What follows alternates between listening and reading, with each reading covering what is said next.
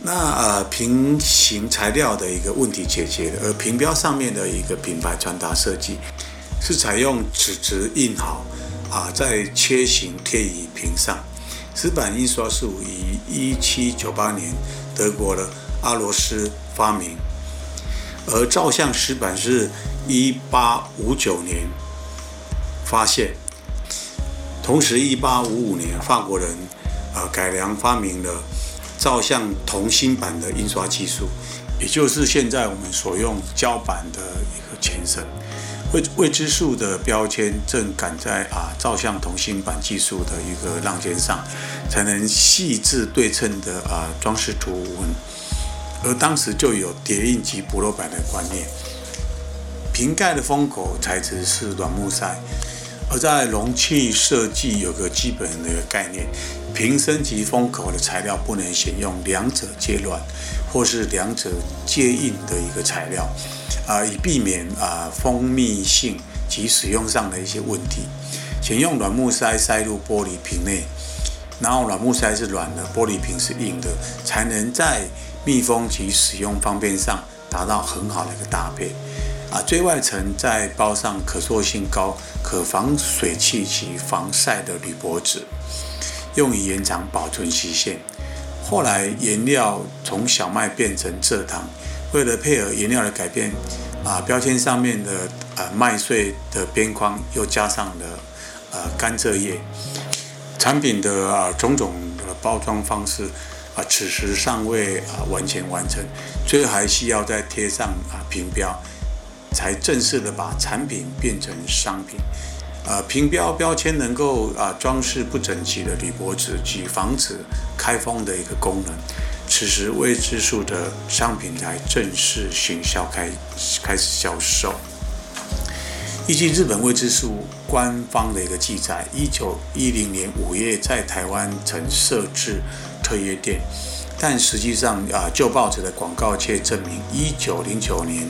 八月，也就是未知数在日本开卖没几个月，台湾台南已有万货商会以特约店的身份开始贩卖起未知数。未知数啊，快速征服了台湾人的胃。一九一四年，铃木老板的儿子铃木三男啊，奉命到了啊台湾来拓展未知数的业务。他直接在台湾卖得好，绝对也能打入大陆市场。立刻跳上那个小货船，航向了福州。二零年代，未知数之传进了中国大陆。时值世界大战刚落幕啊，当时中国各领域皆颇为落后啊，国外日化颜料和日化产品源源不断地倾销至中国啊，满大街皆是外国货。当时同时代的一批企业家都抱着抵制外货、实业救国的理念。这种奇妙的白色粉末打动了一位著名的化工实业家吴运初的心，他买了一瓶去研究，啊，为研发他茶叶的大量外国文献，仔细分析了未知数的化学成分结构。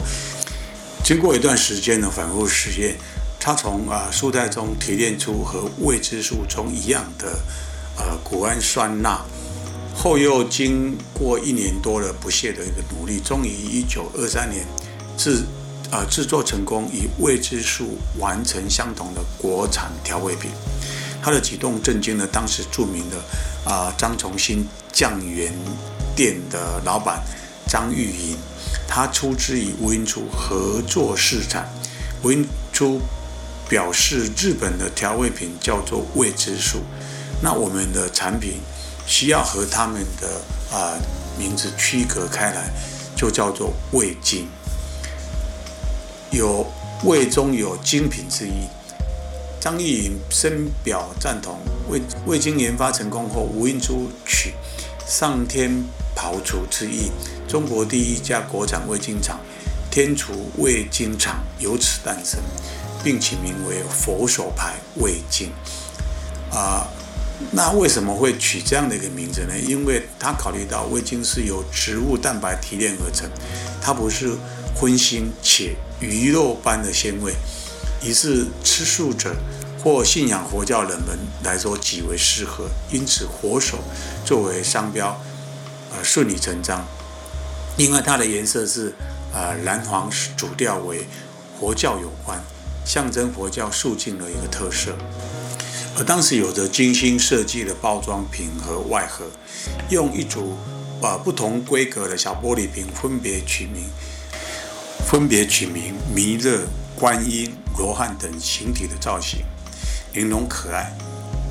外盒采用马口铁罐，一面为身价不凡的书画家王一亭精心绘制的佛手图，一面为印佛学大师太虚手手书的。赞扬味精的一个诗句，极富高雅之文化品味。在椭圆形的商标中，深黄色的果实佛手格外引人注目，还有吹 mark 字样来防伪，实属少见。当时也注重广告宣传，参加各种展览会，啊，会场会张贴佛手味精、鲜味美轮等大小广告画，以美女牌位数一争高低。虽然天竺味精取名取代了啊日本的味之素，但就啊包装设计而言，则啊难以摆脱其影响。如天竺味精的装饰花边及椭圆形的商标设计构图，显然取自于日本味之素的。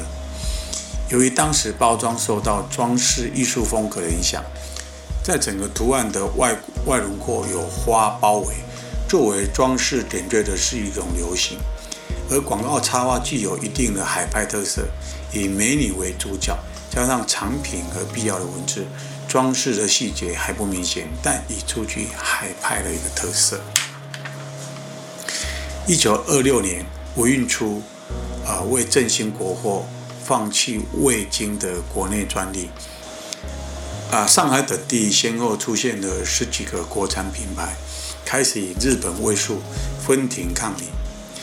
呃，既有啊上海天一味母厂啊出品的金星牌味粉及莲花牌味母，分为玻璃瓶及啊马口铁两种包装形式。